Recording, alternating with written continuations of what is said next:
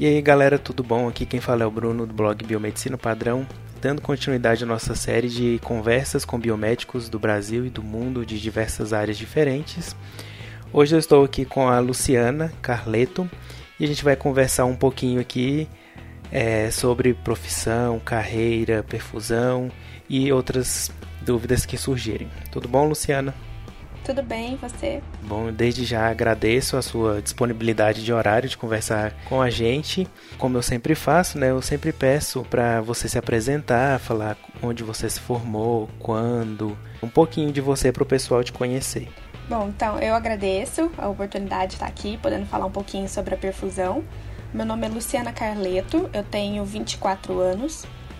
Eu sou natural de Minas, eu me formei numa universidade de Varginha é, o Centro Universitário do Sul de Minas, uhum. em 2016. E um pouquinho antes, no último semestre, eu estava pesquisando, foi até no seu blog que eu fiquei sabendo sobre residência multiprofissional, que até então. Oh, que legal. É, é, porque as pessoas não conhecem, né? Não é muito divulgado uhum.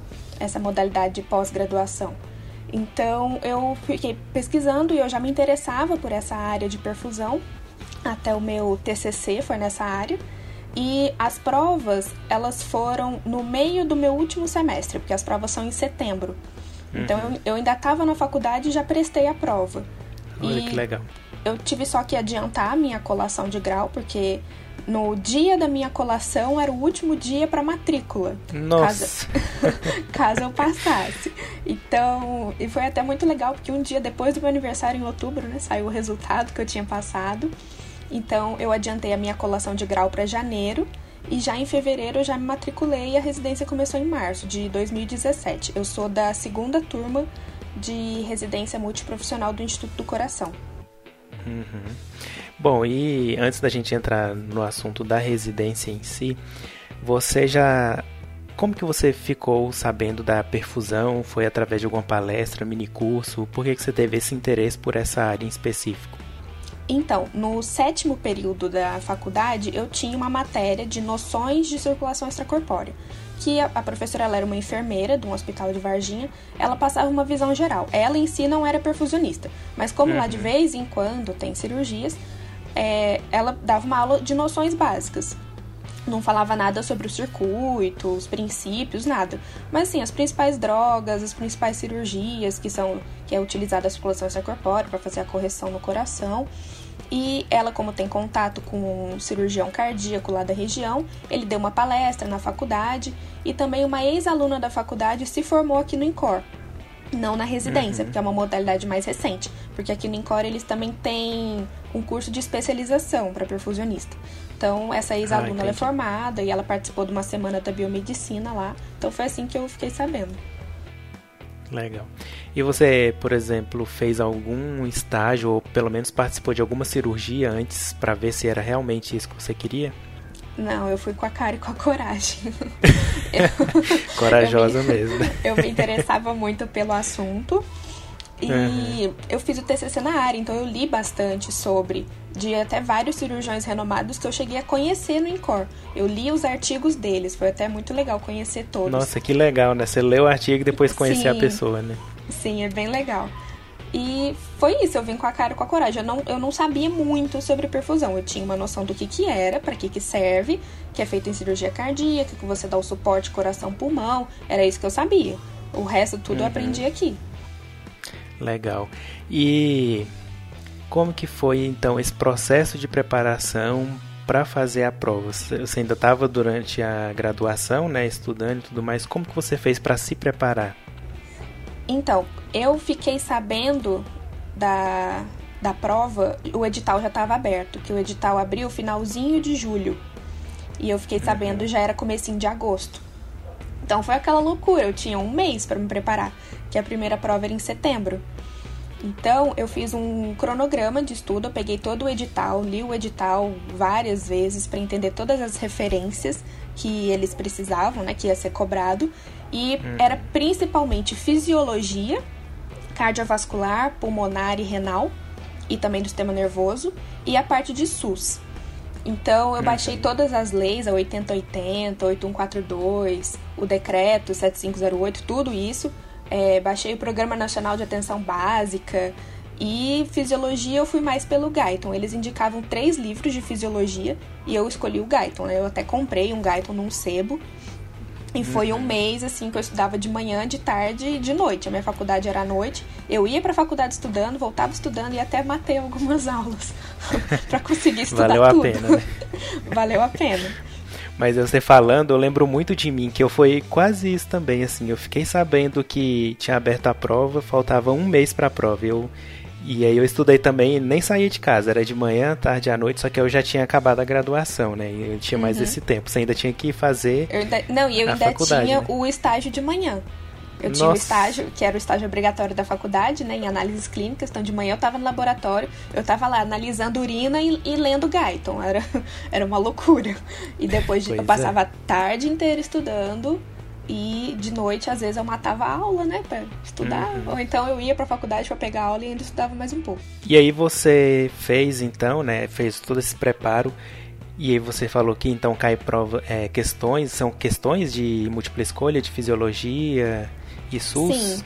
E tem a... outra etapa? Sim, essa para residência são duas etapas. A primeira etapa é uma prova de múltipla escolha, de 30 questões. Eram 15 questões de SUS e 15 questões específicas de fisiologia. Caía fisiologia, cardiovascular, renal, pulmonar e também algumas diretrizes, a diretriz de síndrome metabólica, de diabetes e de prevenção e de tabagismo. Uhum. Então era isso, caía na parte específica, que eram 15 questões, era tudo de múltipla escolha e 15 questões de SUS. Aí passada essa etapa, Legal não, e eu ficava indo e voltando de Minas, né? Porque eu tava lá. Então eu Nossa. vim de ônibus, fiz a prova, voltei. Aí o resultado ia sair faltando, acho que quatro dias para a segunda etapa. Então eu tinha que esperar sair o resultado da primeira etapa para comprar passagem de comprar ônibus. Comprar passagem. eu, eu, eu, acho que eu, eu, não bato bem daí das cabeças, né? Pra poder fazer essas coisas. É, então aí saiu o resultado. Para a segunda etapa era uma prova discursiva, cinco uhum. questões é, apresentava era mais SUS, apresentava um caso clínico de um paciente que chegava no posto de saúde é, com sintomas tais, tais, tais, e aí ele fumava tantos maços por semana, ele era hipertenso e tal. E aí as perguntas eram quais profissionais da saúde você indicava para ele ter um acompanhamento, mas a questão de atenção básica, que eles cobram bastante na residência multiprofissional, pelo menos na uhum. prova. Mas recentemente eles mudaram as provas da residência do INCOR. Agora, a parte específica não é mais fisiologia e as diretrizes. Os biomédicos vão responder questões sobre biomedicina, os enfermeiros sobre enfermagem e os fisioterapeutas sobre fisioterapia. Então, ah, cai, tá. cai matéria da faculdade. Parasitologia, hemato, bioquímica, agora eles estão cobrando dessa forma. Ah, o SUS, né? legal né? avisar isso, né? O pessoal tem que ler o edital também, que eles já ficam por Sim, dentro, né? Do que está sendo cobrado, porque pode mudar, né? Uhum. Uhum. E aí me conta aí como é que foi. São, é uma vaga por ano, né? Uma vaga. E aí você conseguiu, ainda na graduação, né? Como que você uhum. se sentiu aí depois dessa aprovação? Ah, eu me senti muito bem. porque, sinceramente, eu não esperava, porque com essa loucura toda que eu tava fazendo, eu tive um mês só para estudar. E eu ainda tenho pois um filho é. pequeno, né? Que agora ele já Nossa. tá com, 8 anos. Então você imagina. eu lá com meu filho, ele tava com 5, 6 anos na época e tendo que cuidar dele, leva para escola e busca e ainda estudando, eu, eu particularmente achei que eu não ia passar.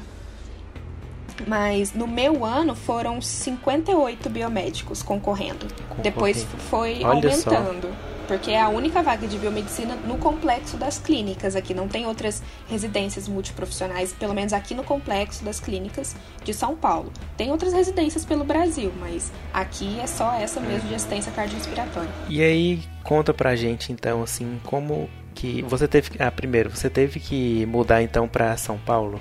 Sim, porque a residência ela é dedicação exclusiva, né? São 60 horas semanais. Então eu uhum. ficava de segunda a sexta, das sete da manhã às sete da noite. Às vezes até passava um pouquinho do horário para acompanhar a cirurgia da tarde. E plantões de final de semana. É, então tem um ou dois plantões de 12 horas por mês, que pode ser no sábado, no domingo ou no feriado. Então eu me mudei aqui para São Paulo com filho, namorado, tudo junto. É, a gente se mudou para cá, alugamos um apartamento que ficava uhum. perto do metrô, até para facilitar o meu deslocamento. E foi assim esses dois anos. Legal. E aí me conta assim a sua rotina lá. Todo dia tinha cirurgias, todo dia você participava. Como que era? Sim, a sorte de estar no INCOR, porque como é um centro de referência da América Latina, tem cirurgia, muitas cirurgias todos os dias. Então, de segunda a sexta, tem pelo menos umas seis, sete cirurgias que entram de manhã, sete da manhã, mais algumas à Nossa. tarde, três, quatro. Agora eles ainda estavam é aumentando é coisa, o número né? de cirurgia. Sim. Agora eles ainda estavam aumentando as cirurgias cardíacas, em torno de 10 de manhã e até 5 à tarde. E no Encore a gente vê de tudo. Tem cirurgia de adulto, tem de criança, tem o marca-passo, né, que não entra nessa contagem, no caso, porque não tem a circulação extracorpórea, mas tem a cirurgia de marca-passo, tem troca de válvula, tem a revascularização, que é a ponte de safena, e a cirurgia de criança, que faz desde bebezinho recém-nascido até crianças maiores e adultos. Então lá a gente Nossa, via de muito tudo. Interessante. Sim, uhum. e todo dia eu conseguia acompanhar pelo menos uma. Só que no primeiro ano de residência, nas sextas-feiras a gente tem as aulas teóricas, mas o resto tudo é prática. Uhum. Legal. E você conseguiu, assim, como que era a parte da preceptoria? Eram biomédicos que te acompanhavam? É, por exemplo, estante de cirurgia tinha, tem que ter um perfusionista para cada uma dessas cirurgias. Como Sim. que era essa dinâmica? Então, no INCOR, como que é o esquema? O diretor da unidade de perfusão é um médico cirurgião cardiovascular. Uhum. Abaixo dele tem uma coordenadora da divisão de perfusão, que é uma enfermeira. E ela fica só por essa parte de coordenação, principalmente do curso de especialização e da residência. Além disso, uhum. a gente uhum. tem uma pessoa que a gente chama de apoio, que é que fica na coordenadoria do centro cirúrgico. E a equipe ela tem um total de 26 perfusionistas. Que são divididos nos que trabalham Nossa. de manhã, de tarde, de noite, porque ainda tem que cobrir plantão de final de semana. Porque aqui no Incor uhum. não tem como fazer aquele esquema de plantão de sobreaviso, que você fica em casa. Sei. O plantonista ele fica no hospital, porque se tiver alguma emergência uhum. ele já uhum. tem que estar lá. Então, com essa equipe enorme, os nossos professores são os próprios perfusionistas da instituição. Então, tem um para cada cirurgia cardíaca, mesmo aquelas cirurgias que não costumam precisar da circulação extracorpórea, é, por exemplo, um fechamento de canal arterial de uma criança. Geralmente não entra, mas o perfusionista está lá com seu circuito pronto de stand-by, que se tiver uhum. alguma intercorrência, coisa. ele está pronto lá. Então, os nossos professores eram os perfusionistas da equipe. E então, a, a coordenadora do centro cirúrgico, ela dividia os alunos da especialização e os residentes, né, porque fica todo mundo junto, cada um para uma sala para acompanhar a cirurgia. Uhum. E aí a gente começa e... só observando e depois vai colocando a mão, aprendendo a fazer mesmo. Uhum. E você já, tipo assim, chega a um ponto que você já tá fazendo tudo sozinha? Sim, claro, porque a, a diferença que a gente vê dos especializandos para os residentes é que os residentes eles demoram um pouco mais. Também por ter dois anos.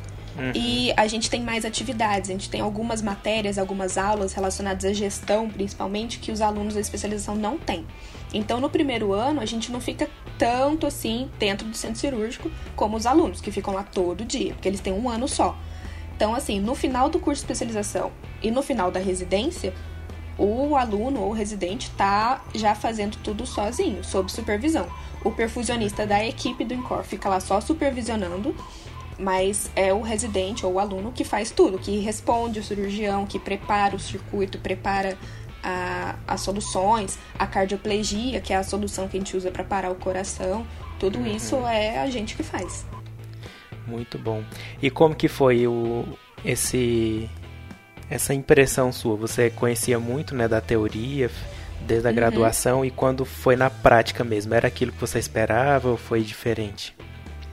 Era mais ou menos o que eu esperava. Também porque eu não tinha muita noção, assim, do que esperar, né? Eu sabia que era uhum. um circuito, mas até você se achar no meio daqueles tubos. Tanto de um tubo, nossa, até hoje eu não entendo como que uhum. alguém consegue. se você vê uma foto do circuito, você fica doido, né? Um monte de tubo passando pois pra é. cima e pra baixo. Porque o importante é entender como funciona, o que que vai para onde, da onde sai. Mas com o tempo você vai pegando. Tanto que os primeiros seis meses, eu falo que são os primeiros seis meses de desespero, porque você não entende nada. Tá todo mundo jogando aquela matéria em cima de você, você tá atolado de. Porque tem seminário para apresentar. Uhum. É, aqui a gente tem duas monografias, uma no final do primeiro ano e uma no final do segundo ano. Então você tá atolado Nossa. de coisa, ainda tendo que entender aquele circuito que parece uma bagunça. Mas pois dá é. tudo certo, com o tempo a gente vai pegando.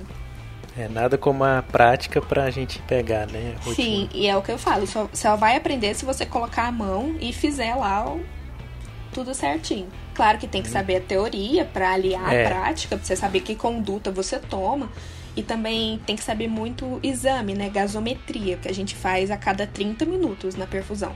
Então você tem que interpretar o exame enquanto você tá ali na perfusão, tem que estar tá super atento.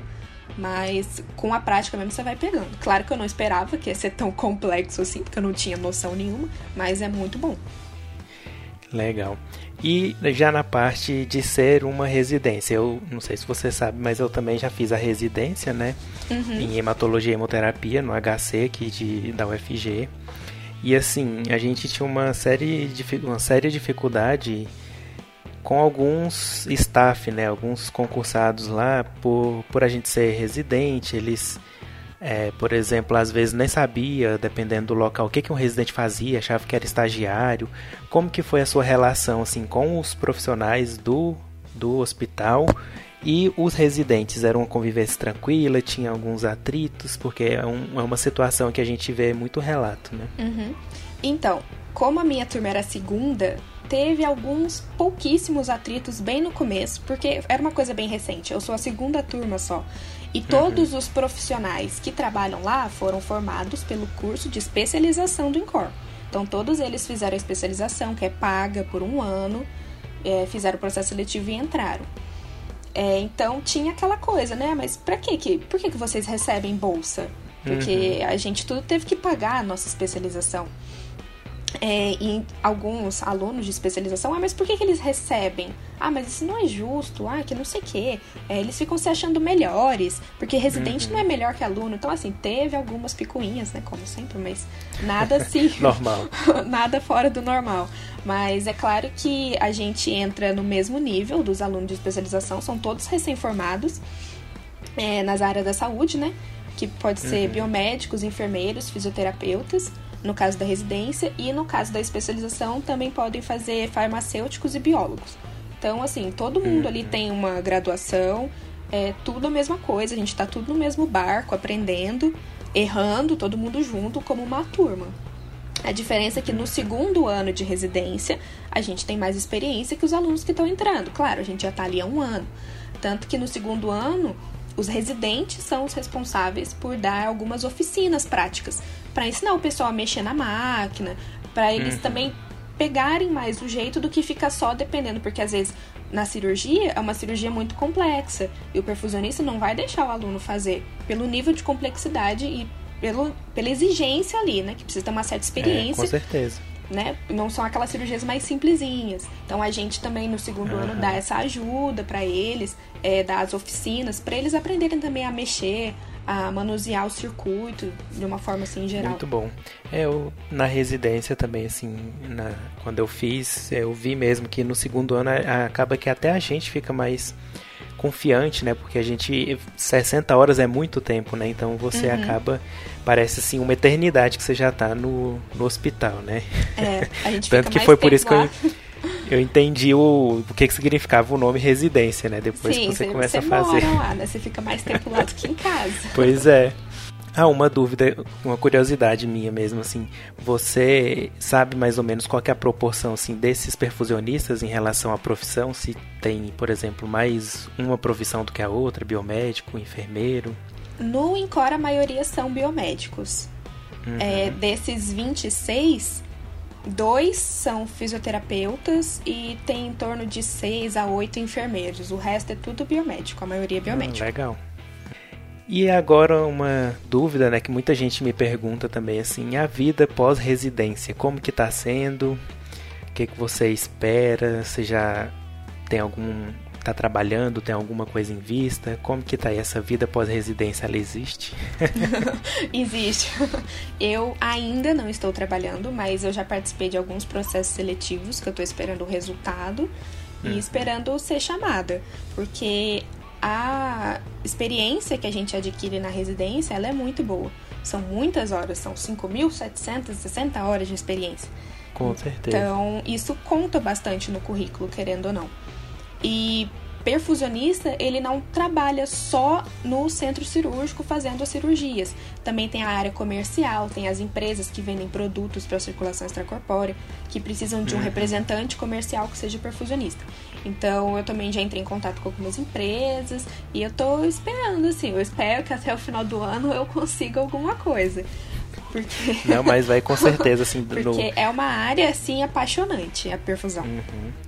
Da minha experiência, assim, com vendo meus amigos e colegas residentes da minha turma, por exemplo, mesmo eu não sei, tipo assim, todo mundo tá colocado no mercado de trabalho, ou passou no concurso ou tá trabalhando no, setor privado, né? Mas é, a, a, o mercado de trabalho tá valorizando, né, o, uhum. o residente porque sabe que é um, um uma pós-graduação, mas que tem muita prática, então o residente acaba tendo experiência muito boa, né?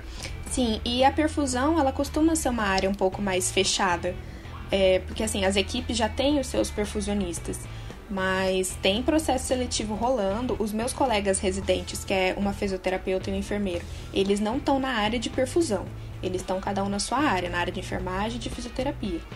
É porque foi o que apareceu primeiro para eles, a oportunidade, uhum. claro, eles agarraram. Mas eu ainda estou esperando aparecer alguma coisa na área de perfusão. Eu não procurei muitas coisas na área de biomedicina só, de análises clínicas, né? Que é o que eu tenho habilitação. Estou tentando uhum. focar mais na perfusão. Mas creio que vai dar tudo certo, sim. Com certeza vai. E você também tem a possibilidade, né? Quem sabe de, não sei se depende muito da pessoa ter vontade ou não, mas pode dar aula, né? Que você pode pegar sim. todo esse conhecimento da residência e levar para graduação ou até para pós-graduação também, né? Sim, dá também. Bom, é, então quem quer seguir essa área de perfusão, quem quer ser aprovado numa residência, quais são as dicas que você daria para quem está nos ouvindo? Bom, primeiro estudar bastante, se esforçar muito e com certeza não desistir, porque vai ser muito difícil. Eu falo isso porque eu ainda tinha alguns fatores é, que complicaram mais a minha vida, né? O fato uhum. de ter um filho, também eu ainda estava na graduação quando estava estudando. E assim, é difícil passar, não vou mentir. A prova ela é puxada, principalmente as questões de SUS, eles pegam assim as entrelinhas das leis, mas uhum. vale a pena, no final vale a pena. É só se esforçar muito e acreditar que você consegue que você chega Isso lá. Isso aí. Ah, uma dica assim, por exemplo, quem quer a área de perfusão, é, que agora que você já sabe como que funciona, quais são as habilidades e características que você acha que a pessoa tem que ter para ir para essa área? Então, a pessoa ela tem que gostar de estudar, porque a gente está o tempo todo atualizando, né? Porque é, é, é uma, uma área da medicina, tá o tempo todo com atualizações, com novidades. Então a pessoa tem que gostar de estudar. É muito importante também participar de congressos e simpósios sobre o tema, para sempre estar tá atualizado. É, uhum. Tem que ser uma pessoa que saiba trabalhar sob pressão, porque quando tiver tudo dando errado, o cirurgião vai querer te matar e vai começar a gritar e você não pode perder ali a linha. Você tem que se manter uhum. focado no que você tá fazendo. Aí, no final, é até engraçado que você se acostuma com as pessoas gritando e nem liga mais. É, mas é, nos momentos de crise, que tá tudo dando errado, tem que ser uma pessoa que consiga manter a calma e manter o foco. Uhum. Porque você tem um paciente ali que qualquer erro que você fizer, o paciente vai morrer. E uma frase que eles sempre fazem pra gente, sempre falam: ele não é só o paciente, ele é o amor da vida de alguém. Então, assim, hum, você tá ali com, com a, a, mãe de alguém, o filho de alguém, é, o marido, esposa de alguém. Então, assim, é muita responsabilidade. Então, tem que ser uma pessoa que consiga manter a calma em situações de conflito.